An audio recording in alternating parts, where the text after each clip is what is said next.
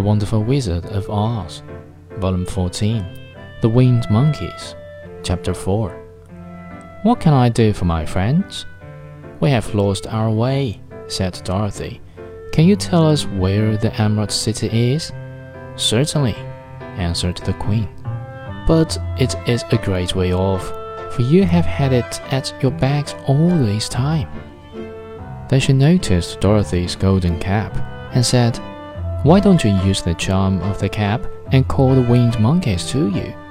They will carry you to the city of Oz in less than an hour. I didn't know there was a charm, answered Dorothy in surprise. What is it? It is written inside the golden cap, replied the Queen of the Mice. But if you are going to call the winged monkeys, we must run away for they are full of mischief and think it great fun to play us. Won't they hurt me? asked the girl anxiously. Oh no, they must obey the wearer of the cap. Goodbye. And she scampered out of sight, with all the mice hurrying after her.